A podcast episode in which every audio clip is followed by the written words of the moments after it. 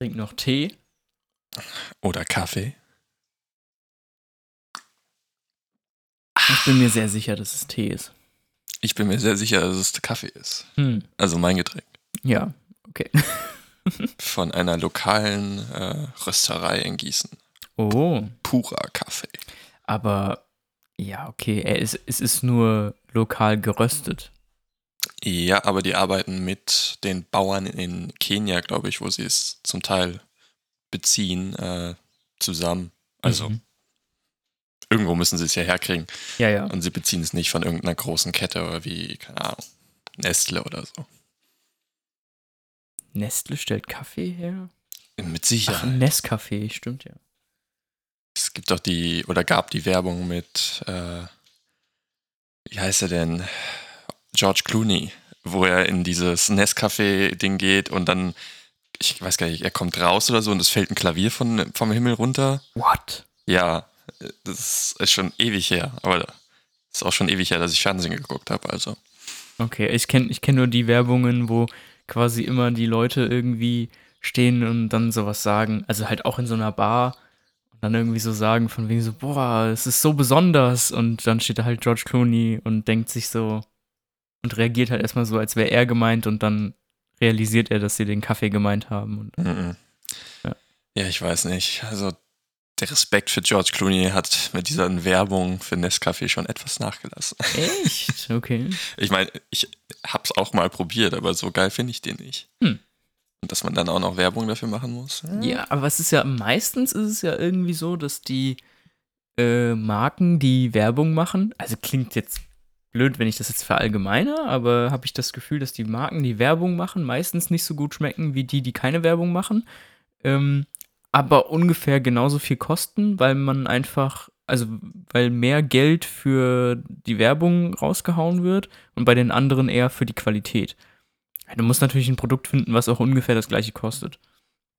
Und dann bist du halt meistens irgendwie im, was weiß ich, Öko, Fairtrade, Bio-Bereich oder so.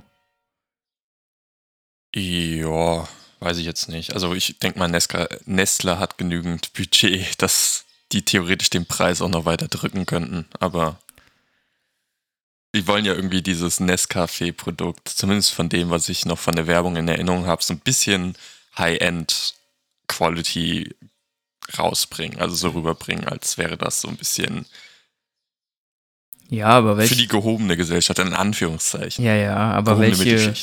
Ja, dann, was gibt's noch für Kaffeesorten, bei denen du Werbung hast? Äh, Dallmayr. Und da Mhm. sagen auch voll viele Leute, also ich trinke ja keinen Kaffee, deswegen habe ich keine Ahnung, aber voll viele Leute, die ich kenne, sagen, Dallmayr schmeckt überhaupt nicht. Ich, weiß nicht, wann ich zuletzt Dallmayr getrunken habe, weil. Aber. Ja, kann sein. Also, ich habe keine großartig tollen Erinnerungen an das Getränk, deswegen, Das reicht schon. ja.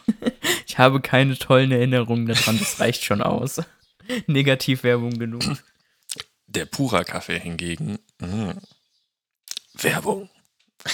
Uh.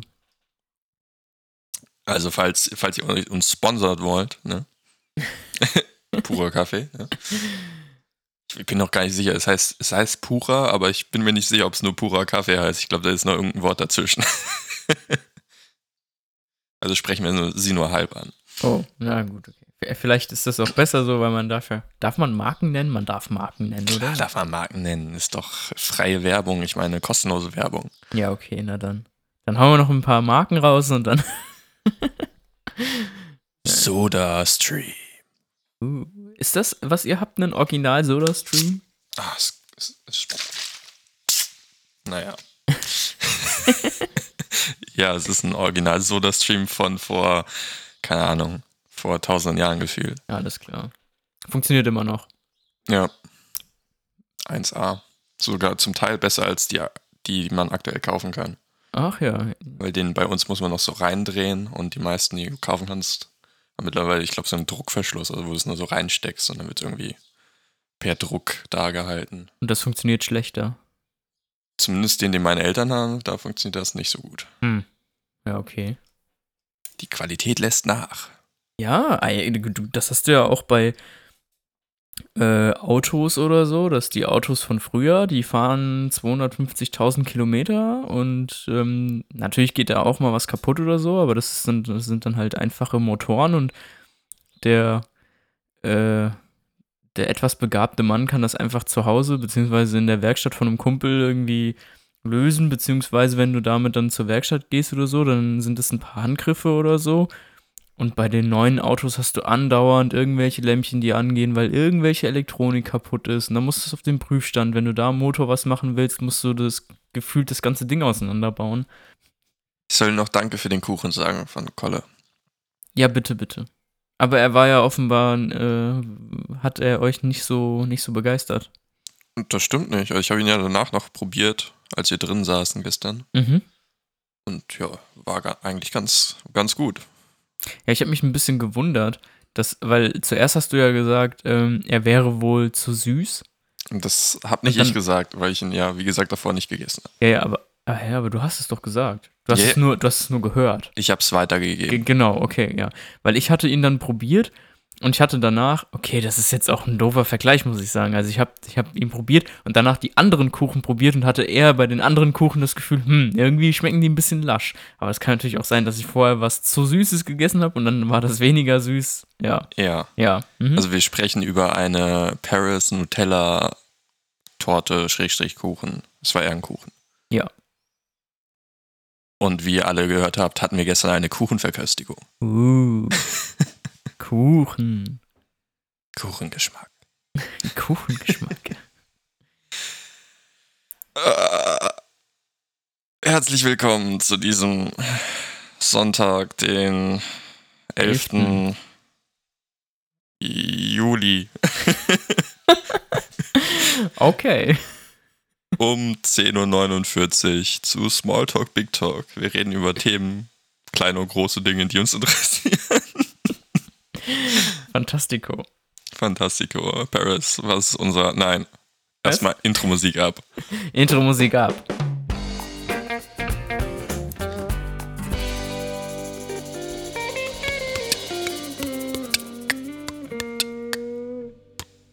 Paris. Was ist unser heutiges Thema? Unser heutiges Thema ist Berufe Teil 2. Dun, dun, dun. Nachdem wir nämlich das letzte Mal über, also nicht das letzte Mal, aber nachdem wir äh, in Berufe Teil 1 über deine berufliche Laufbahn gesprochen haben, reden wir heute über meine berufliche Laufbahn. Dann will ich doch mal vorschlagen, dass du einfach mal damit anfängst, zu, zu sagen, was du nach deinem Schulabschluss getan hast. Also nach meinem Schulabschluss, das war 2008, mitten in den Nachwehen der äh, Wirtschaftskrise. Herzlichen Glückwunsch. Ich habe versucht, eine Ausbildung zu finden ähm, und habe viele Bewerbungen geschrieben an ähm, so für so Einzelhandelskauf oder ja, doch, halt so ähm, Verkäufer quasi. Jetzt nicht unbedingt bei Edeka, aber oder, bei Rewe. Oder Rewe oder, oder, oder was weiß ich. Also, also jetzt nicht im, im Lebensmittelhandel, sondern halt ähm, eher bei anderen Firmen. Elektronikfirmen zum Beispiel. Ähm, Alternate. Weiß ich gar nicht, ob ich mich da beworben habe. Aber ähm, zum Beispiel halt bei Vodafone oder Telekom. Sowas zum Beispiel. Ähm, ich erinnere mich an nicht mehr so viel, aber ich habe einige geschrieben und äh, ähm, was mir erst später klar geworden ist, ist, dass wir halt einfach aus einer Wirtschaftskrise kommen oder gerade noch drinstecken. Und ich habe halt auf die meisten äh, Bewerbungen nicht mal eine Antwort bekommen. Weil natürlich irgendwie die einfach auch niemanden eingestellt haben. Weil die in der Krise gesteckt haben. Das hatte ich aber überhaupt nicht auf dem Schirm. Das hat mir auch keiner gesagt. Keiner hat gesagt, hey, es ist Wirtschaftskrise, vielleicht gehst du noch mal länger zur Schule. Nein, sondern die Leute haben gesagt, ja, mach eine Ausbildung. Herzlichen das heißt, Glückwunsch. Du hast vorher eine, eine ganz mal, weiß nicht, Realschulabschluss gemacht mhm. und würdest dann eine Ausbildung zum Einzelhandelskaufmann machen. Richtig, also ich war mir nicht ganz sicher, was ich genau machen wollte. Ich habe mich beworben für diese Einzelhandelskaufmannsausbildung. Ich habe mich aber auch beworben als ähm, Verwaltungsfachangestellter, äh, zum Beispiel bei ähm, Zeitungen. Ich habe mich auch beworben als Fachkraft für Bürokommunikation, was so ziemlich das gleiche ist wie Verwaltungsfachangestellter, nur ähm, für die öffentliche Verwaltung. Und ich habe mich, nee, ich habe mich zwar nicht beworben, das hatte mich eine Zeit lang interessiert und zwar ähm, Hotelfachangestellter. Das fand ich irgendwie interessant, habe mich aber dann doch nicht beworben, weil ich hatte äh, vorher ein Praktikum gemacht. Und das war zwar rückblickend ganz cool, aber hatte mir dann irgendwie so ein bisschen die, den Spaß daran doch ein bisschen genommen, weil ich vor allem Bock hatte auf dieses Miteinander mit dem Kunden und bei dem Praktikum war das so, okay, der Kunde, ähm, das war so ein Tagungshotel, ähm, der Kunde will seine, ähm, äh, will seine Tagung halten oder daran teilnehmen. Das heißt, wir sind nur im Hintergrund und äh, haben gar keine Berührungspunkte mit den und dementsprechend war das so ein bisschen, ja, das ist nicht genau das, was ich machen wollte. Ich wollte eigentlich gerne so frontal dabei sein, so ungefähr. Und dann ist vielleicht das Tagungshotel nicht unbedingt der beste Ort gewesen, um ein Praktikum zu machen. Ja, aber das wusste ich ja da noch nicht. Ja, okay. Also, dass es auch daran liegt, sondern es war halt eher so ein, hey, okay, ich schnupper mal in den Beruf rein und ähm, ja. Hätte dir auch vornherein nicht sagen können, dass es ein ähm, das ist natürlich kein reines Tagungshotel, aber es wird halt viel dafür benutzt. Und das hätte ich dir halt vorher nicht sagen können, dass das eben dann genauso abläuft. Und konnte das auch in dem Moment nicht widerspiegeln, dass das äh, vielleicht in anderen Hotels anders läuft. Okay, also wie lange hast du dann letztendlich, oder vielleicht wie, weißt du noch, wie viel ungefähr du an Bewerbung schreiben musstest, bevor du die erste Rückmeldung bekommst, beziehungsweise wie lange es gedauert hat? Nee. Oder Ey, vielleicht dann nicht die erste Rückmeldung, aber dann, wie lange es gedauert hat, bis du deinen ersten Job dann gefunden hast. Also, ich weiß noch, dass ich ähm, für die Ausbildungen muss man sich ja roundabout immer so, so knapp ein Jahr, so neun Monate vorher oder ein Jahr vorher bewerben. Und ähm, die beginnen ja zum 1. August oder 1. September und man bewirbt sich dann halt eben auch so im weiß ich nicht, September, spätestens Oktober oder so bewirbt man sich. Und ich weiß, dass ich im, ähm, im Spätsommer hatte ich meine Bewerbung beim Regierungspräsidium abgegeben, also hingeschickt. Das war eben eine Bewerbung für Fachkraft für Bürokommunikation. Und da wurde ich dann im Spätsommer ähm, auch zu einem Vorstellungs-, nee, nicht Vorstellungsgespräch, sondern so ein Einstellungstest eingeladen. Und ähm, die hatten dafür, also das, das muss dann so, ich glaube auch, das war noch während der Sommerferien, also das müsste dann Ende August oder so gewesen sein. Und das heißt, du hast im selben Jahr, in dem du die, ab, äh, die, äh, die äh, Schule abgeschlossen hast, hast du dann auch einen Platz bekommen für eine Ausbildung. Genau, aber quasi im Jahr vorher. Also noch bevor du deine Realschule abgeschlossen hast, hattest du den Platz. Richtig. Also ich hatte da, ich hatte da quasi einen nahtlosen Übergang. Das war so, dass ich noch zur Schule gegangen bin und mich beworben hatte, weil ich ja wusste, okay, ich werde jetzt nächstes Jahr fertig. Äh, die Bewerbungsverfahren laufen ja jetzt für die Ausbildung. Und ähm, dass ich im Oktober, nachdem ich dieses Einstellungs, äh, den Einstellungstest hatte, ähm, ich wurde auch zu einem zweiten äh, Einstellungstest eingeladen. Also die hatten zwei Einstellungstests und dann nochmal ein Vorstellungsgespräch. Und ähm, dass ich das alles mitgenommen habe und dann im Herbst habe ich eine Absage bekommen. Von dem Regierungspräsidium. Genau. Und ähm, dann, das weiß ich nämlich noch ziemlich genau, dass ähm, ich aus dem Winterurlaub, also quasi dann in den, in den Winterferien, sprich Monate später, ähm, kam ich dann wieder nach Hause und habe dann meine E-Mails gecheckt und hatte dann eine äh, Zusage, weil nämlich wohl Bewerber abgesprungen sind und ich im Nachrückverfahren dann äh, nachgerückt bin. Ach, okay. Und damit hatte ich dann im Dezember, Ende Dezember, also Ende des Jahres, hatte ich dann meine Zusage dafür dann ähm, am 1.8. Äh, meine Ausbildung da anzufangen.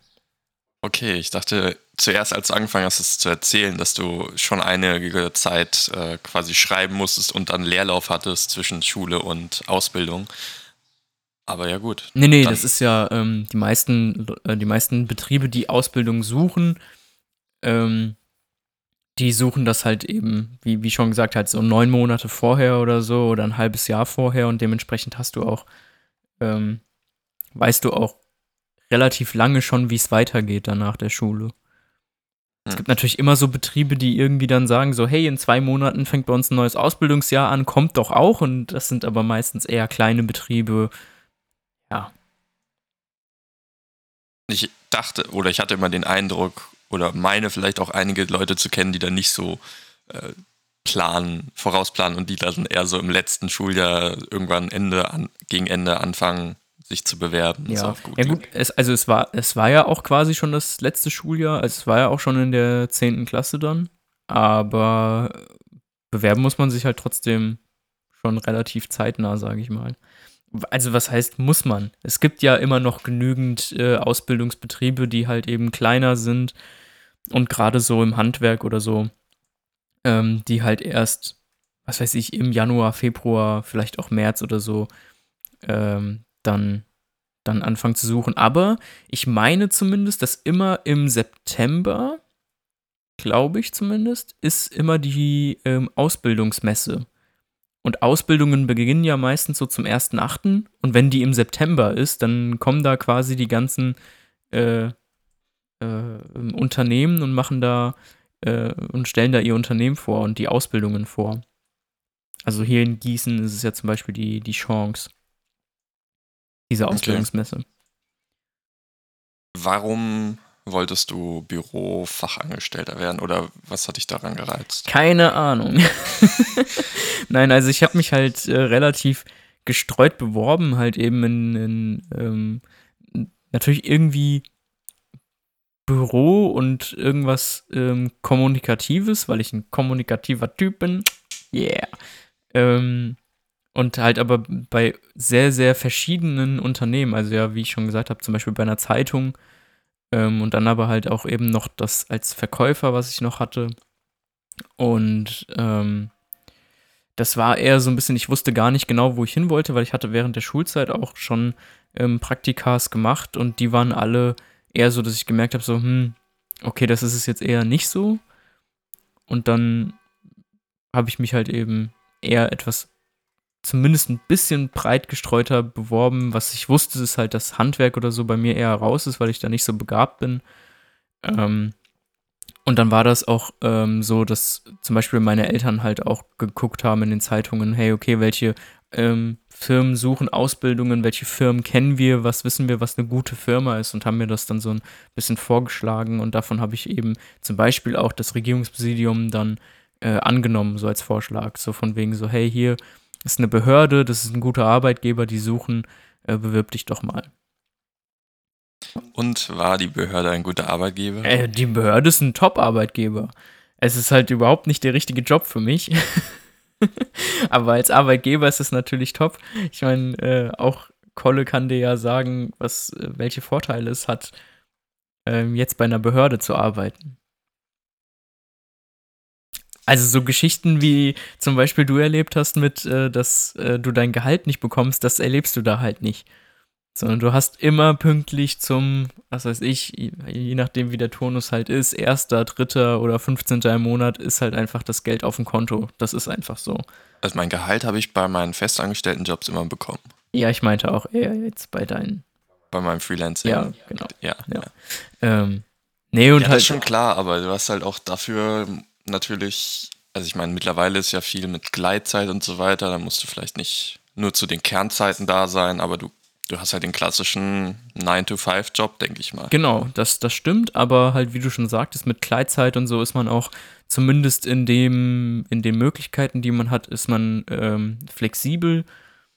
Ähm, grundsätzlich sind auch ähm, öffentliche Arbeitgeber meistens sehr, ähm, wie sagt man denn, familienfreundlich. Also dass da auch viel getan wird, dass du, wenn du Familie hast, ähm, den, den Job so, so bauen kannst, dass es gut funktioniert. Halt eben mit zum Beispiel Teilzeit oder sowas. Ähm, das ist ja, dafür, dafür erreichen sie nicht so viel anderes, oder? Also zumindest ist das immer das, das Gerücht, was ich auch in mehreren, äh, von mehreren Personen bestätigt bekommen habe, dass sie immer so in ihrem, also das, dass die einzelnen Mitarbeiter quasi irgendwann so zurückfallen in, oder in das Schema fallen, dass sie nur noch so das genau machen, was sie machen müssen und nicht mehr darüber hinaus. Also es ist quasi nur noch ihr Aufgabengebiet, sich darum kümmern und alles, was eben nicht da reinfällt, dann äh, ist völlig egal. Ja, du hast so ein bisschen diese, diese festgefahrenen Strukturen, die du halt in so einer sehr alten und staubigen Behörde halt hast. Und da, das ist, glaube ich, auch fast überall so dieses, ähm, das erlebt man, glaube ich, in, in äh, großen Firmen oder vor allem Behörden, sage ich mal, passiert es schnell, dass man irg irgendwie so dieses Gefühl hat von wegen, das lief schon immer so und das wird auch weiter so gemacht und dass du dann irgendwie in so Strukturen reinkommst, die halt ein bisschen unflexibel sind und ähm, naja, halt wenn äh, entweder äh, nimmst du halt richtig viel Arbeit auf dich und versuchst das zu modernisieren oder du erliegst halt dann doch irgendwann dem, dass du dich da so reinfügst und dann ähm, steckt man halt doch eher so in diesem, ich nenne es mal Hamsterrad drin, dass du halt einfach das so machst, wie es bisher lief. Und da ist halt oftmals auch so, dass, ähm, also Behörden sind ja bekanntlich auch ähm, teilweise erschreckend alt, so im Altersdurchschnitt. Und dann hast du das natürlich, dass die Leute schon über die Pensionen oder Rente nachdenken und dann halt eben wissen, okay, in was weiß ich, vier, fünf Jahren gehe ich in Rente die machen dann natürlich auch jetzt nicht mehr so viel, dass die sagen, ja, ich will jetzt noch wissen, was eigentlich die ganzen anderen Leute in meiner Abteilung machen, um die theoretisch zu vertreten oder so. Da werden dann auch keine Fortbildungen mehr gemacht.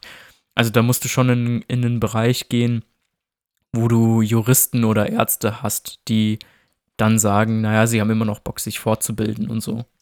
Ja, mir geht es dann mehr darum, um, ich weiß gar nicht, ob es dann wahrscheinlich beim Regierungspräsidium auch, dass man da die Möglichkeit hat, fair, fair zu zu verbeamtet zu werden. Mhm.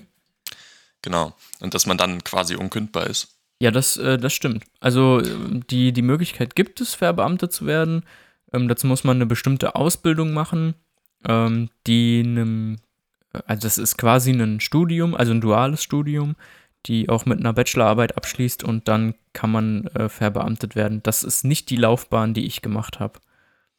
Genau, aber dadurch, dass es dieses, die Möglichkeit gibt und ab dem Zeitpunkt man quasi unkündbar ist, kann man ja quasi machen, in Anführungszeichen, was man will. Also natürlich im Rahmen seiner Tätigkeit bleiben und nicht irgendwie, äh, weiß nicht, die Leute am laufenden Band beleidigen, aber im Prinzip kann man seine, seine Arbeit machen, so minimal, minimalistisch wie möglich. Und ja, das ist vielleicht auch der Grund, weshalb die Behörden weshalb es da so lange dauert zum Teil, bis irgendwas vorwärts kommt, gefühlt jedenfalls von außen. Weiß nicht, ob das daran liegt, ähm, weil das würde ja bedeuten, dass du quasi ein Schlagmensch bist, der sagt, naja, sobald ich nicht mehr gekündigt werden kann, äh, mache ich wirklich nur noch das, worauf ich Bock habe und so. Und das selbst, wenn, also wenn du, wenn du jetzt unglaublich langsam arbeitest und dann, dann bedeutet das ja trotzdem immer noch, dass irgendein Chef hinter dir steht, der sagt so, hey, sag mal, hier, das muss mal aber, schneller laufen. Und, aber ist das wirklich und, so? Ich meine, in der freien ja. Wirtschaft wird das ja irgendwie dadurch bestimmt, dass die Aufträge in irgendeiner Weise eine Deadline haben, ja. aber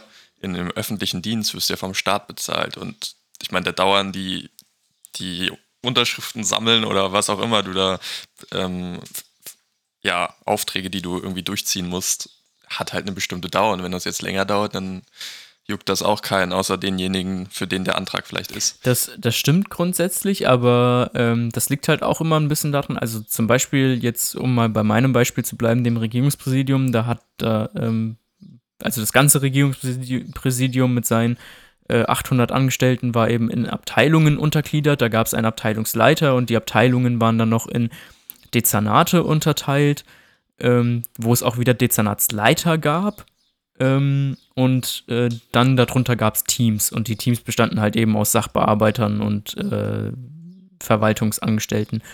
Und wenn du, wenn du einen äh, Vorgesetzten hast, der auch nicht gerade kurz davor ist, in Rente zu gehen, ähm, als Dezernatsleiter, dann macht er dir auch in gewisser Art und Weise zumindest Druck und sagt so, hey, wo ist denn jetzt das und das? Also die, die fordern dann schon ein. Ich hatte, ich habe nämlich in meiner Zeit, während ich da gearbeitet habe, habe ich quasi einen Wechsel erlebt von, ähm, äh, von jemandem, von einem Dezernatsleiter, der in Rente gegangen ist und dann eben seiner Nachfolgerin, die halt eben entsprechend noch äh, jünger war. Und da hat man schon gemerkt, okay, vorher lief alles so ein bisschen entspannter und, und sagen wir mal chilliger und alles so ein bisschen gemütlicher und dann ähm, kam dann aber doch viel frischer Wind rein, sodass es hieß, hey, okay, wie laufen die Strukturen, wie kann man das verbessern, wie kann man das ver, ähm, verschnellern und dann war da auch eine Person, die nachgefragt hat, hey, ähm, wo ist denn jetzt äh, hier die, die bearbeitete Akte?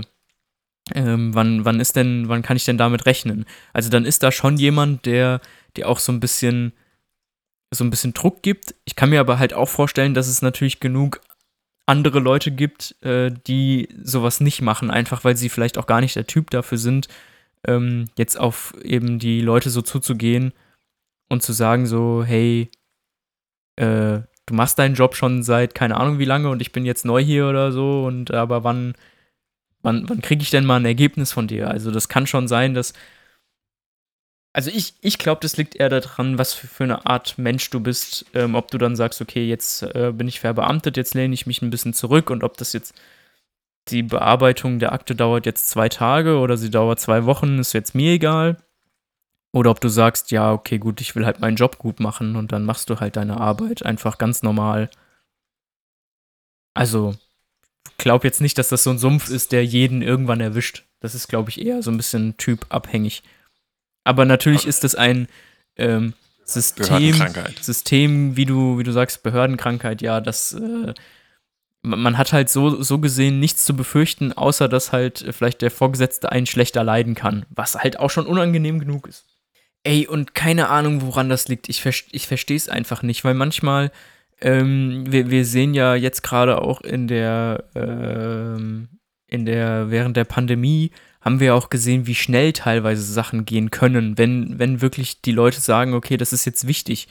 Also irgendwelche ähm, Impfstoffe, die ähm, Verfahren durchlaufen, die normalerweise viel länger dauern oder auch äh, Berechtigungen von, von äh, Bundesbehörden oder so, wie, wie schnell das rein theoretisch geht, wenn einfach nur das Interesse da, da, daran da ist und dass da irgendwie die, dass auch jeder Beteiligte merkt, merkt, das ist wichtig.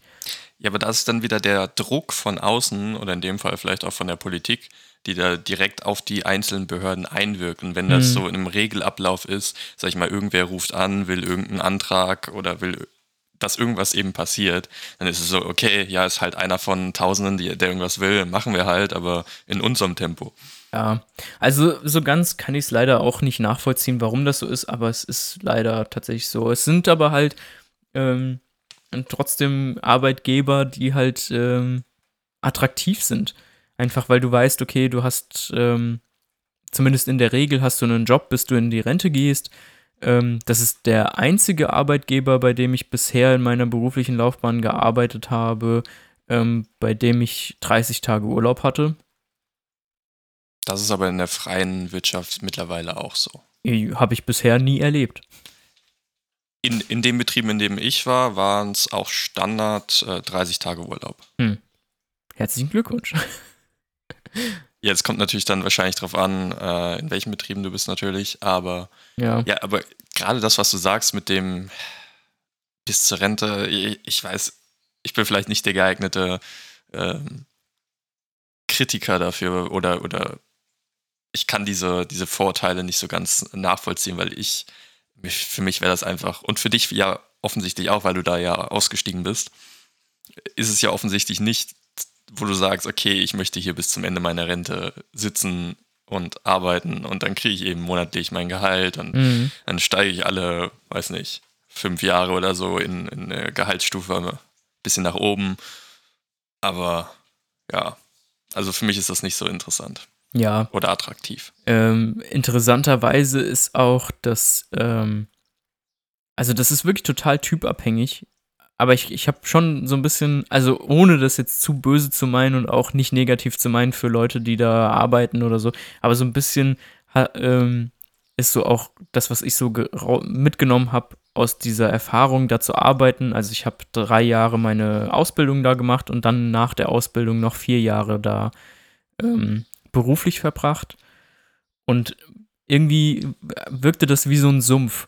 Also natürlich ein angenehmer Sumpf, weil du hast 30 Tage Urlaub und bekommst dein Gehalt äh, und du hast keine körperlich harte Arbeit und so und ähm, Ja, aber es ist so ein bisschen, also ich habe die Erfahrung gemacht, dass ich äh, mehrere Leute getroffen habe, ähm, wenn ich halt darüber gesprochen habe, so, hm, irgendwie gefällt es mir nicht so gut und ich glaube, ich würde gerne was anderes machen beruflich, ähm, dann sind mir mehrere Leute be begegnet, die gesagt haben so, ach, also eigentlich wollte ich schon immer Tierpfleger werden. Und bei, die, und bei die, der Behörde. Genau, bei der Behörde. Und, und die sind halt dann irgendwie auch seit sie Mitte 20 sind, sind sie dabei und sind jetzt äh, Ende 40. Und dann frage ich mich auch so, okay, warum hast du in den letzten 20 Jahren nicht irgendwann mal gesagt, okay, jetzt ähm, habe ich aber doch Bock, mich einfach mal woanders zu bewerben und Tierpfleger zu werden. Und das ist aber irgendwie. Ja. Ich glaube, das ist so ein bisschen, äh, was du eben angesprochen hast, von den Typ Leu äh, Mensch abhängig. Mhm. Weil manche habe hab ich auch aus Freundeskreisen gehört, dass die dann wirklich sagen, okay, das ist so ein Arbeitgeber, der zahlt pünktlich, du kannst verbeamtet werden. Äh, du kriegst dann relativ gutes Gehalt, wenn du da auch länger dabei bringst, steigt das natürlich noch. Mhm sicherer Arbeitgeber, deswegen finde ich das top. Und ich bin da eher jemand, der, dem, dem muss die Arbeit irgendwie einmal Spaß machen. Ich meine, das ist vielleicht für die auch so, aber irgendwie will ich auch irgendwas voranbringen. Mhm. Und ja, ge gefühlt ist es da so alle Strukturen so verhärtet, dass alles wird mehr oder weniger nach hinten geschoben. Beispiel von jemandem aus dem Freundeskreis, der da gerade angefangen hat, wollte auch irgendwie mit seinem Chef noch was besprechen und dann war um, weiß nicht, um 14 Uhr hat er gefragt, jo, äh, wollen wir das mal besprechen? Und dann bis 15 Uhr ging, ging die Arbeitszeit und dann meinte der Chef, ach nee, komm, die letzte Stunde, lass uns gleich frei nehmen, das können wir morgen machen. Ja, okay. Ja, das ist so das typische Bild, was ich von Behörden habe. Ja, also da gibt es natürlich solche und solche, aber man hat irgendwie das Gefühl, das, das häuft sich so so diese Erfahrungen, von denen du jetzt erzählst. Ja, gut, aber um das abzuschließen, wann bist du dann oder wohin bist du danach gegangen und wann bist du da weggegangen? ähm, ich bin äh, weggegangen, bin ich tatsächlich erst im Jahr, Moment, äh, sieben Jahre später, also 2015. Ich habe zwischenzeitlich hatte ich noch mal ähm, mich beurlauben lassen und mal versucht, einfach beruflich was anderes für mich zu entdecken und habe äh, ein freiwilliges soziales Jahr gemacht beim Deutschen Roten Kreuz. Da haben wir uns ja auch kennengelernt. Und das dürfte dann 2013 oder 2012 gewesen sein. Ähm, ich glaube, es war 2013, weil ich habe 2011 meine Ausbildung beendet und ich glaube, ich habe dann schon danach ein Jahr gearbeitet, bevor ich mich beurlauben habe lassen. Ja, ja, und dann bist du da wieder zurück. Genau. Und dann bin ich äh, wieder zurück ins ins Büro gegangen. Ähm, war es genauso frustriert wie vorher? Ja, das äh, erst erstmal war es natürlich schön, wieder zurück zu sein, in diese gewohnten Strukturen zu kommen, wo ich wusste, was auf mich zukommt oder so, was ja auch ein großes Problem bei mir war beim Rettungsdienst, deswegen ich das ja auch ähm, frühzeitig beendet habe, ähm, weil ich da auch viel das Gefühl habe, okay, ähm, ich bin überhaupt nicht vorbereitet. irgendwie, ich habe ich hab irgendwie immer Angst davor gehabt, dass äh, irgendeine Situation kommt, ähm, mit der ich gar nicht umgehen kann, weil ich das Knowledge einfach gar nicht habe, weil ich, ich, Aber das ist der Reiz dabei. Ja, dass du nicht, also nicht, dass du nicht das Knowledge hast, sondern einfach, dass du nicht weißt, was als nächstes kommt. Ja, okay. Ist für mich nicht so. Reizt mich ehrlich gesagt nicht so. ähm, und äh, dann war ich natürlich auch erstmal froh, zurück wohin zu gehen, wo das äh, der Fall war. Zumindest in großen Teilen, aber das äh, geht zu vertiefend, wenn ich das jetzt, glaube ich, weiter ausführe. Ähm, also 2015 habe ich dann die Reißleine gezogen und gesagt, nee, hier, das geht so nicht weiter und ich muss was anderes machen, weil ähm, mich das auch unglücklich macht, die ganze Zeit in so einem Job festzuhängen, der, der mir einfach keinen Spaß macht, keine Freude macht. Und ähm, bin dann äh, nach einer ganz kurzen Zeit der, also ich war quasi für, ich glaube, einen Monat oder so, war ich quasi arbeitslos in Anführungsstrichen und habe dann ähm, eine neue Ausbildung angefangen in einem Handelsunternehmen, das ähm, für CNC-Maschinen ähm, Bohrköpfe verkauft. Und da habe ich äh, die Ausbildung zur Fachkraft für Lagerlogistik angefangen ähm, weil ich dachte, okay, im Büro werde ich halt einfach nicht so glücklich. Was ich nie probiert habe, ist ähm, eben im, äh, in der freien Wirtschaft nochmal im Büro zu arbeiten. Das habe ich nie probiert. Ähm, aber ich wollte halt einfach auch noch einen weiteren Schritt gehen, um da auf jeden Fall mal rauszukommen aus dem Büro und habe mich dann eben für die Logistik entschieden, weil ich auch während meiner Zeit beim Regierungspräsidium ähm, hatte ich einmal die Gelegenheit, ähm, auszuhelfen im Katastrophenschutzlager und das war eigentlich eine ganz coole Erfahrung, ähm, weil das hessische Katastrophenschutzlager ist dem Regierungspräsidium angegliedert und dann gab, hat sich irgendwann mal diese ähm, Gelegenheit ergeben. Und das war ganz cool. Da hatte ich ähm, gute Erinnerungen dran und deswegen habe ich mich dann ähm, in diese Richtung entschieden. Das heißt, du bist 2015 zurück in die Berufsschule quasi. Genau. Und hast dann auch drei Jahre oder zwei Jahre deine Ausbildung zum Logistik, äh, wie nennt man das, Logistikfach? Fachkraft für Lagerlogistik. Ah, okay. Ja. Also ich habe diese Aus, genau, ich bin, bin, das war auch wieder eine duale Ausbildung, also eine normale Ausbildung, wo man im Betrieb arbeitet und ähm, auch in die Berufsschule geht. Und diese Ausbildung dauert drei Jahre. Ähm, ich habe nur dadurch, dass ich schon eine Ausbildung habe und dann auch noch, ähm, um mir mal ein bisschen selbst auf die Schulter zu klopfen, ähm, besonders gute äh, Leistungen in der Berufsschule erbracht habe, ähm, konnte ich dann halt eben diese Ausbildung innerhalb von zwei Jahren abschließen. Und normalerweise ist das so, dass ähm, in, also es gibt auch eine zweijährige Ausbildung, das ist die Ausbildung zum, äh, zum Lageristen. Und die habe ich aber nicht gemacht, sondern ich habe wirklich die dreijährige Ausbildung, aber halt eben in zwei Jahren ähm, beendet. Und konnte dadurch dann halt eben auch schneller dann in den Beruf einsteigen. Und ja, wie gesagt, irgendwie äh, lag mir das ganz gut, auch in der Berufsschule. Ich habe da ähm, ganz, äh, ganz sch relativ schnell Fuß fassen können und ähm, hat mir auch in gewisser Weise Spaß gemacht, das zu lernen. Ist, glaube ich, nicht das richtige, nicht der richtige Ausdruck, weil ich bisher eigentlich noch nie so richtig Spaß am Lernen hatte. Aber es war so, dass das äh, Lernen für mich jetzt nicht so die Hürde dargestellt hatte sondern es war eher so ein, okay, wenn ich das lese, dann verstehe ich das und die Sachen, die ich nicht verstehe, ähm, die lese ich zweimal oder frage nochmal den Lehrer nach und dann habe ich es auch. So, also so ein richtiges ähm, krasses Lernen war jetzt auch nicht da und dann vielleicht vor den, vor den Klausuren irgendwie nochmal den Stoff durchgehen.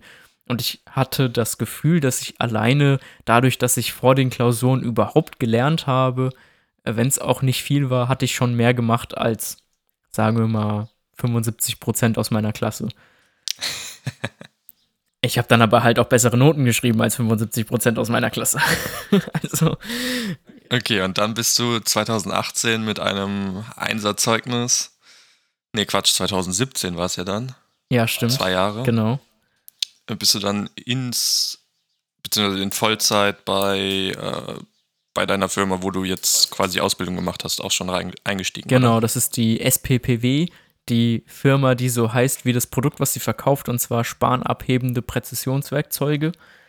Und ähm, ich hatte zwar keinen Einser-Abschluss, aber ich hatte ein Einser-Schulzeugnis. Ähm, da ich aber durch die Verkürzung ähm, nicht so viel intensive Zeit hatte, mich auf die, ähm, die tatsächliche Abschlussprüfung vorzubereiten, ähm, war die eher so durchschnittlich. Also meinen Abschluss habe ich dann irgendwie mit 2,4 gemacht oder so. Oh ja, ist doch in Ordnung. Aber das, also, das sind halt die, die Zusammensetzungen der ähm, Abschlussprüfung, also Abschlussprüfung und ähm, praktischen Prüfung, komplett ohne die Schule. Und in der Schule hatte ich, glaube ich, 1,1. Was ein Streber. Ja. Ich war ein richtiger Streber. Ich habe auch, ähm, ähm, äh, ich habe Hemden getragen. Uh. und auch so, so Lackschuhe und Krawatte? Nein, oder? Krawatte habe ich ganz selten getragen, aber Lackschuhe habe ich nicht getragen. Ich besitze keine Lackschuhe. Besitze ich Lackschuhe? Nee, ich glaube nicht. Ich glaube nicht. ah, doch, ich, also ich besitze welche, aber die sind irgendwo im Keller meiner Eltern und ich, ja, die habe ich schon lange nicht mehr getragen. Genau, ich okay, bin, bin, dann ähm, in, äh, in diesem Unternehmen quasi eingestiegen. Ich weiß gar nicht, ob ich überhaupt irgendwann mal Vollzeit gearbeitet habe oder ob ich nicht direkt gesagt habe, so hey, ich will ein bisschen kürzer treten von den Stunden her, weil ich ähm, ja noch so viele andere Projekte hatte mit äh, Musik, Band und damals habe ich ja auch noch versucht, Filme zu drehen und was auch immer. Stimmt, haben wir da zu der Zeit noch in einer Band gespielt oder war das schon vorbei da? Nee, da haben wir auch noch in einer Band gespielt. Bin ich mir relativ sicher. Weiß gar nicht genau, wann ich ausgestiegen bin, aber 2017 müsste ich doch noch dabei gewesen sein. Ja, wahrscheinlich schon. Ja. Ähm, genau, und äh, bin dann da eingestiegen, habe dann da ähm, in der Logistik gearbeitet. Man muss auch sagen, dass es ähm, jetzt nicht so viel mit Logistik zu tun hatte, sondern halt eher einen, einen, äh, eine Lagertätigkeit war, eben mit Sachen ein- und auslagern. Viel Qualitätskontrolle, ähm, aber tatsächlich wenig Logistik, weil Lo Logistik ist für mich wirklich mehr Plan, Organisieren und äh, vielleicht ähm, ähm, auch Dienstplanung machen und äh, Tourenplanung und solche Sachen. Das war ja ein relativ kleines Unternehmen. Genau. Und so wie ich das von außen den Eindruck hatte oder beziehungsweise mitbekommen habe, hast du dich dann mehr oder weniger zum, ich sage jetzt mal, Cheflogistiker hochgearbeitet. In, in nee. relativ kurzer Zeit, obwohl du da nicht Vollzeit gearbeitet hast, aber zumindest kam das so von deinen Erzählungen so ein bisschen rüber. Ja, also, äh, also ich habe mich nicht zum Cheflogistiker hochgearbeitet, sondern es war eher so, okay, das ist ein kleines Unternehmen, das ist ähm, wirklich ein sehr kleiner Betrieb und ähm, dadurch, dass die auch wirklich jemanden gesucht haben, eine, eine, Ausbildungsstelle ausgeschrieben hatten, war das auch so, dass vom ersten Tag an war klar, hey, wir, wir brauchen hier eine zusätzliche Kraft. Ähm, die, wir sind auch darauf angewiesen, dass hier mitgearbeitet wird. Und da habe ich eben auch vom ersten Tag eben schon direkt dann auch äh, Gas gegeben und ähm, mich auch als Arbeit, Arbeitnehmer ähm, beliebt gemacht. Ähm, ja, beliebt gemacht oder halt eben ähm, mich auch, wie sagt man denn?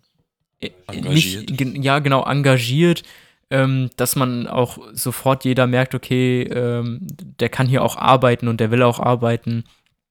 Und ähm, äh, vor allem kann der auch die Arbeit stemmen und eine richtige Entlastung ähm, mitbringen. Und es hat, weiß nicht genau, wie lange es gedauert hat, vielleicht ein halbes, dreiviertel Jahr, vielleicht, vielleicht auch ein Jahr, ich weiß es nicht genau.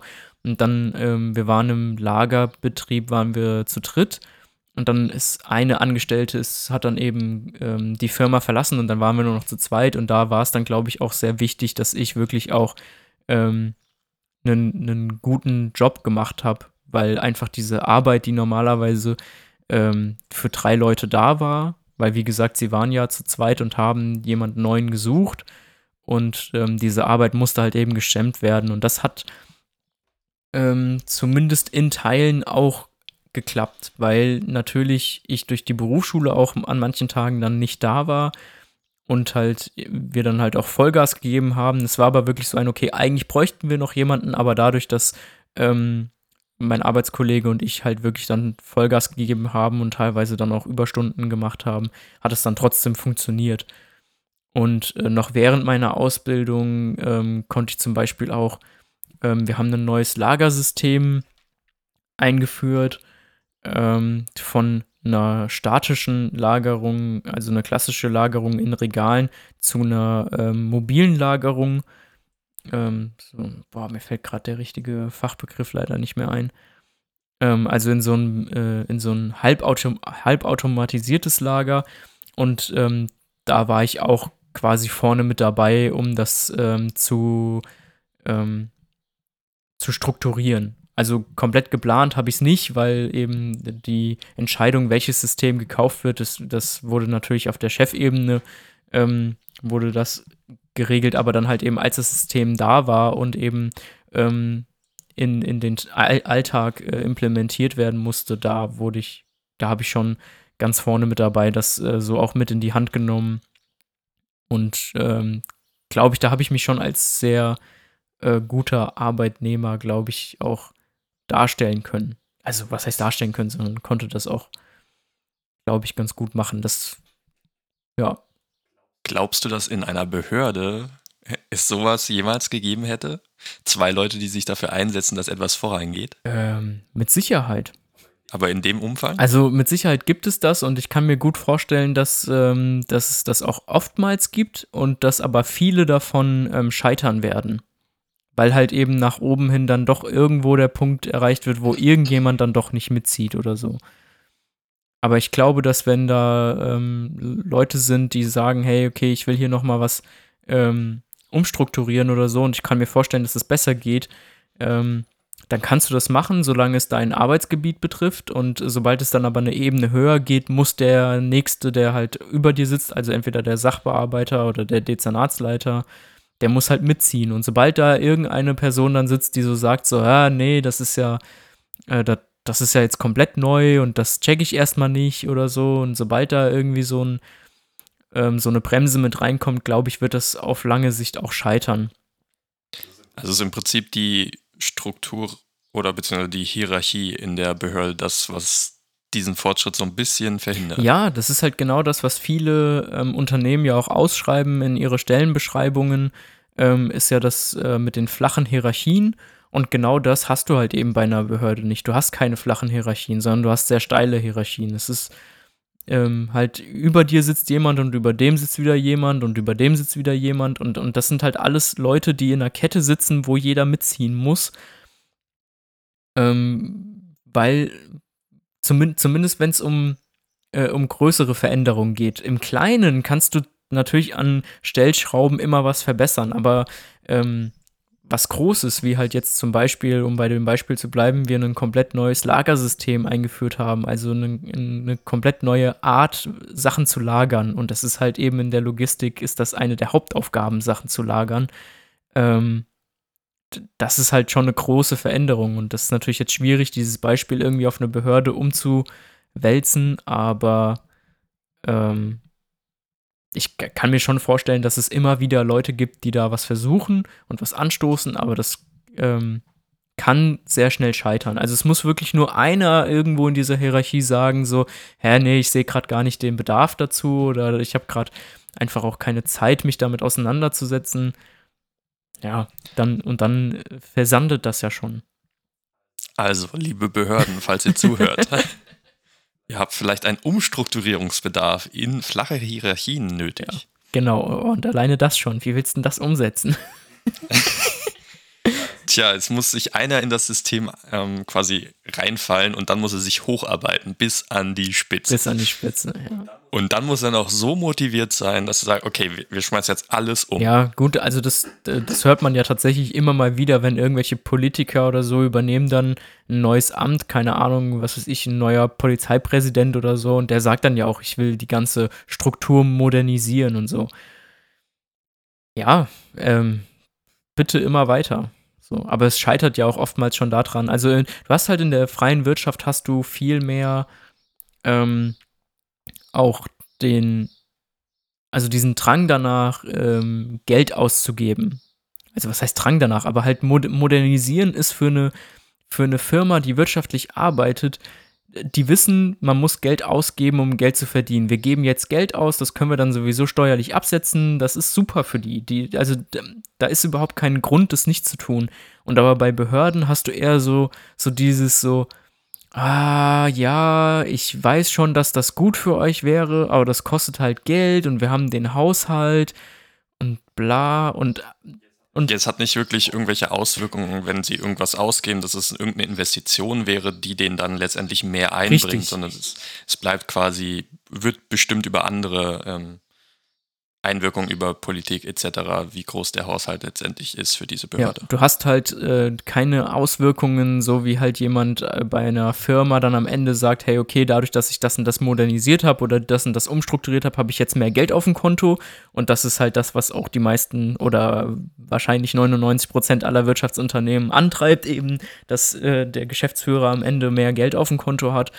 Ähm, was halt ein Motor dafür ist, halt auch was zu tun. Und halt bei einer Behörde hast du das halt nicht, weil eine Behörde arbeitet halt nicht wirtschaftlich, was ja auch grundsätzlich ja gut ist, weil natürlich auch ähm, die natürlich auch kein Geld verdienen sollen. Dafür sind sie ja auch einfach nicht da.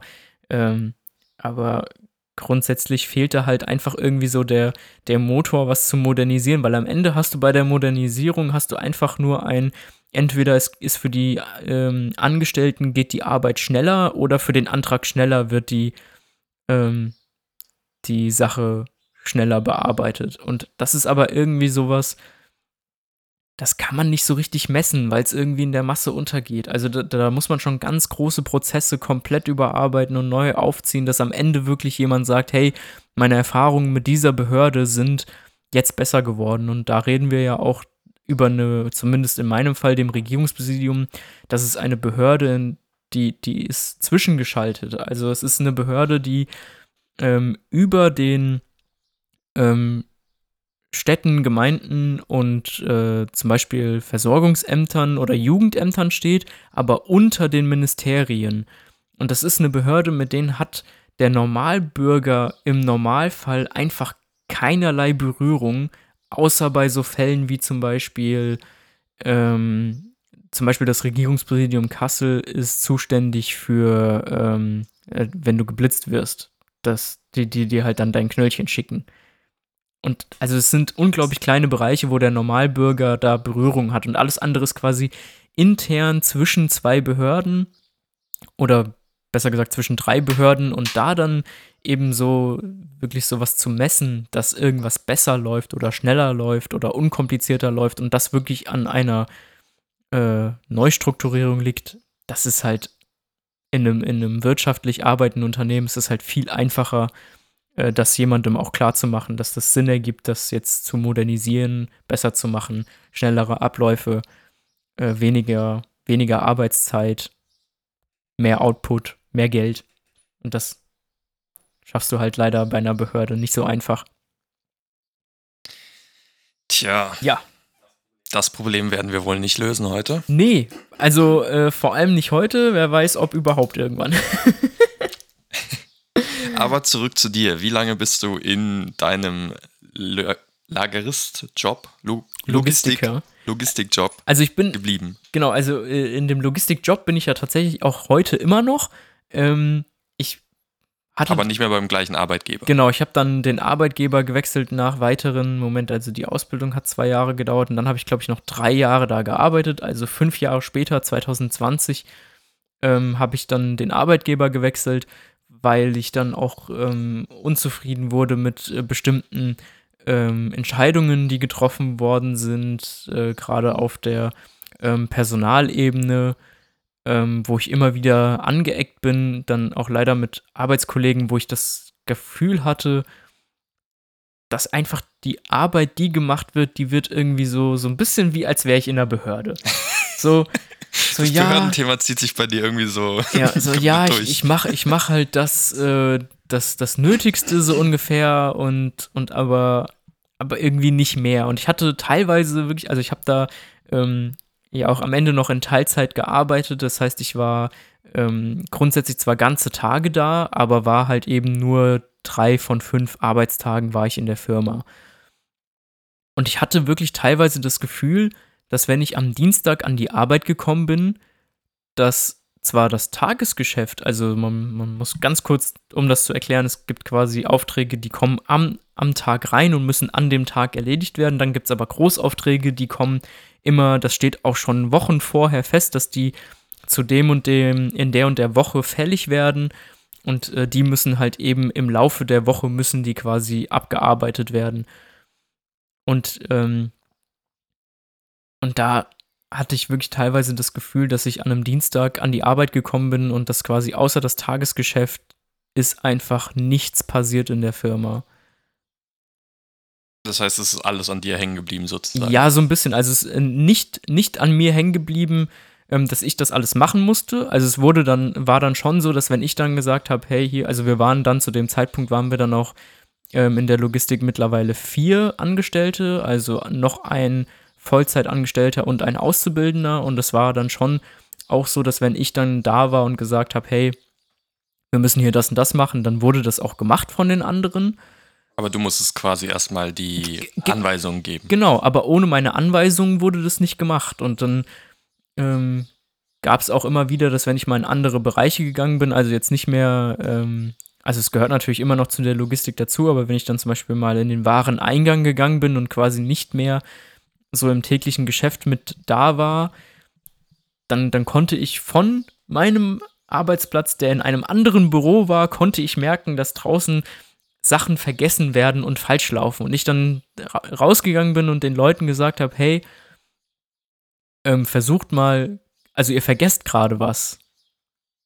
Kommt, kommt mal bitte selber darauf, was ihr gerade vergesst. Und dann, und dann war das wirklich so, dass, dass die dann anfingen, durchs Lager zu schleichen und in alle Ecken zu gucken. Und irgendwann kam dann der Chef und der meinte dann so, na, was ist denn hier los? Und dann meinten die so, ja, also der David hat gerade gesagt, wir vergessen gerade irgendwas, aber wir finden es nicht. Und das war so, oh, oh, Leute, Leute. Und das macht halt auch einfach nicht glücklich. Und dann habe ich halt auch gesagt, okay, gut, ich würde da halt auch gerne, gerne weg. Dazu kommt auch noch, dass äh, das Gebäude, in dem ich gearbeitet habe, war sehr alt. Es gab einen sehr modernen Neubau daneben und aber das Gebäude, in dem ich ge gearbeitet habe, war sehr alt.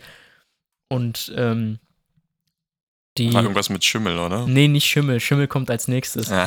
Ähm, die, die Decke bestand aus offenliegenden Asbestplatten. Und, Ach, ja, klar. Und, und das war halt auch irgendwie so semi-geil. Und da hat dann auch äh, Gesine gesagt so, also ganz ehrlich, ich würde gerne schon viel, möglichst lange was von dir haben in gesund und ähm, ich will, dass du da weggehst. Und dann war das halt eben so ein, okay, ich werde mir jetzt auf jeden Fall einen anderen Job suchen und habe mir dann halt eben auch einen anderen Job gesucht weiterhin in der Logistik. Da ähm, Grüße an Paul und René, die das möglich gemacht haben. Dann bin ich äh, von einem Handelsunternehmen für Werkzeuge bin ich in ein Handelsunternehmen für ähm, Veranstaltungstechnik gewechselt, die während der Pandemie einen ganz großen Boom erlebt haben, weil die nämlich ähm, zwar auch Veranstaltungstechnik verkauft haben, die dann natürlich nicht mehr so gut lief, aber es haben ja auch die ganzen ähm, Baumärkte zugemacht und die haben halt auch eben ganz viel Zubehör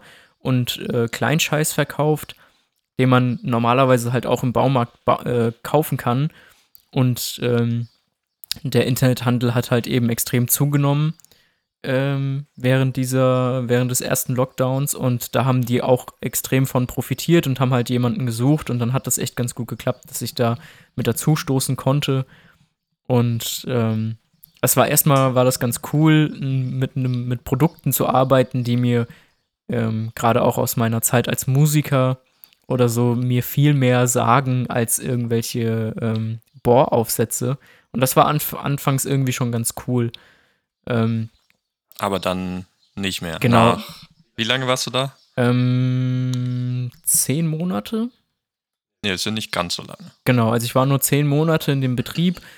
Das liegt, ähm, das hat im Großen und Ganzen hat es zwei Gründe und der, der eine Grund ist der, oder eigentlich hat es drei Gründe und der eine Grund ist, ähm, dass ich einfach gemerkt habe, hey, ähm, mich wird wahrscheinlich keine Arbeit äh, in der Logistik so glücklich machen, ähm, dass ich mir da vorstellen kann, längerfristig zu bleiben, die nicht irgendeinen sozialen Background hat, irgendwie, weil, weil mir das halt eben einfach in der Arbeit fehlt. Ich brauche so, so dieses, ähm, so das Gefühl, äh, irgendwas zu bewegen. Genau, was zu bewegen. Eine kleine Schraube in einem großen Ding zu sein.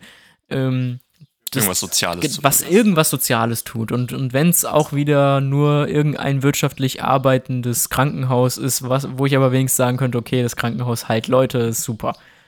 So, so ungefähr. Und ähm, also einerseits hat mir das gefehlt, dann andererseits ähm, waren die Arbeitsumstände leider ein bisschen schwierig, weil nämlich äh, das, die, das Lager, in dem ich gearbeitet habe, ähm, hat sich in einem äh, ehemaligen Bunker befunden und äh, der war nicht ausgebaut, dadurch hatten wir da keine Heizung und es war also im Sommer angenehme 17 Grad. Das ist natürlich äh, sehr cool, wenn es äh, draußen irgendwie an die 40 geht und du gehst dann runter und es ist schön kühl. Allerdings hattest du im Winter, hattest du dann halt so Zustände wie äh, 6,5 Grad ähm, bei 80% Luftfeuchtigkeit.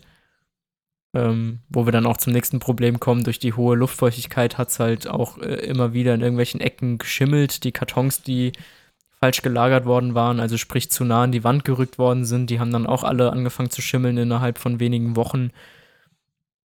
Und das waren auch schon immer so Zustände in Anführungsstrichen, bei denen ich mir dachte, so, das ist irgendwie alles nicht so ideal.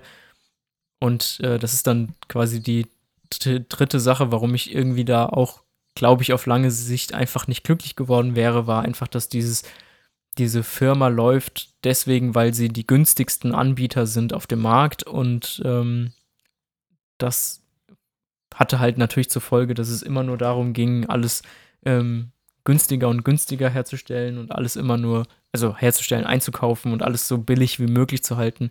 Und irgendwie ist so billig wie möglich einfach nicht mehr ähm, der Style, auf dem ich arbeiten will. Ja, und dann hatte sich das zum Glück äh, ergeben, dass ich dann da nach äh, zehn Monaten auch schon wieder einen, einen, anderen Arbeitgeber gefunden habe, weil nämlich ein ähm, Bekannter von mir, mit dem ich zusammen die Ausbildung für die Fachkraft für Lagerlogistik gemacht habe, der hat in der Zwischenzeit äh, Logistik studiert und ähm, ist der Logistikleiter im Impfzentrum geworden.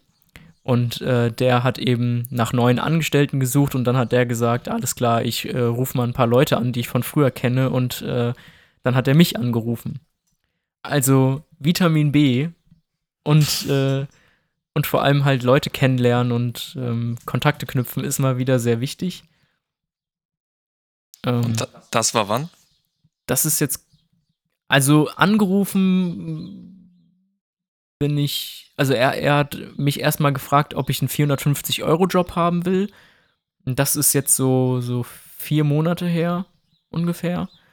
Und ähm, da habe ich dann eben zugesagt und habe erstmal diesen 450-Euro-Job gemacht und dann ging das relativ schnell, dass ein Angestellter, der da auf Vollzeit gearbeitet hat, ähm, der hat dann eine neue Ausbildung angefangen, die relativ früh auch angefangen hat, also zum 1.6. und dann wurde da eben eine Stelle frei zum 1.6. und da habe ich mich dann quasi intern drauf beworben und habe dann da auch sehr schnell eine Zusage bekommen, dass ähm, die mich da gerne einsetzen wollen, weil ich eben durch den 450-Euro-Job die Strukturen schon kenne und die mich natürlich auch schon kannten.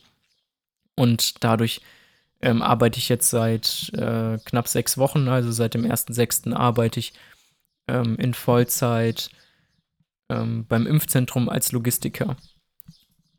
Und das ist aber begrenzt. Genau, das ist dadurch begrenzt, dass natürlich irgendwann das Impfzentrum schließt. Ich werde danach, darf ich wahrscheinlich noch beim Abbau helfen, also beim Rückbau, ähm, weil alles, was jetzt aufgebaut worden ist, ähm, ist ja auch neu aufgebaut, extra für das Impfzentrum und wird dann eben zurück an den Landkreis äh, wieder zurück äh, verkauft oder ähm, geliefert. Und da soll ich auch noch weitere zwei Wochen bis zum 15.10 geht jetzt quasi mein Arbeitsvertrag. Was sind deine Pläne danach? Ähm, ich werde danach, werde ich entweder ähm, mich jetzt zeitnah bewerben, auch wieder beim Deutschen Roten Kreuz. Also das Impfzentrum wird geführt vom Deutschen Roten Kreuz und von den Johannitern. Und ich werde mich bei beiden wahrscheinlich bewerben, aber ich hätte mehr Interesse daran, beim Deutschen Roten Kreuz zu arbeiten. Ähm, also Johanniter hört mal kurz weg. ähm, auch, auch wieder äh, in der Logistik. Ähm, was da vielleicht eine Chance bietet, ist, dass sich das Deutsche Rote Kreuz äh, Mittelhessen gerade sehr groß ähm, vergrößert. Also sie hat jetzt äh, noch zusätzlich zwei weitere Landkreise mit dazu genommen und dementsprechend ist natürlich dann auch mehr Bedarf da, die Logistik zu erweitern und vielleicht komme ich dann zum genau richtigen Zeitpunkt. Ähm, du redest dann über das Deutsche Rote Kreuz Mittelhessen, ne? Genau, richtig. Und ähm, bei den Johannitern wäre es einfach so eine Initiativbewerbung. Also es wäre auch beim DRK auch eine Initiativbewerbung, aber da weiß ich eben, dass da früher oder später auch Bedarf besteht. Und ähm, ja. Alright. Ich glaube, dann haben wir es für heute. Ja. Ich würde sagen, wir beenden das an der Stelle. Ähm, wir sind Smalltalk Big Talk. Ich bin Paris. Ich bin Christian. Und ihr könnt uns hören auf Spotify, Deezer, als RSS-Feed, auf Anchor und äh, Apple Podcast. Apple Podcast, da kann man uns auch bewerben. Bewerten. Du hast absolut aber, recht. Aber bewerben könnt ihr wohl. Bewerben könnt ihr uns auch. Uns. Über, überall könnt ihr uns bewerben und ihr könnt uns auch folgen auf Instagram, und da könnt ihr uns auch gerne äh, Fragen schicken und wir, oder Themenvorschläge. Oder Themenvorschläge und wir quatschen dann darüber. Outro-Musik. Outro-Musik.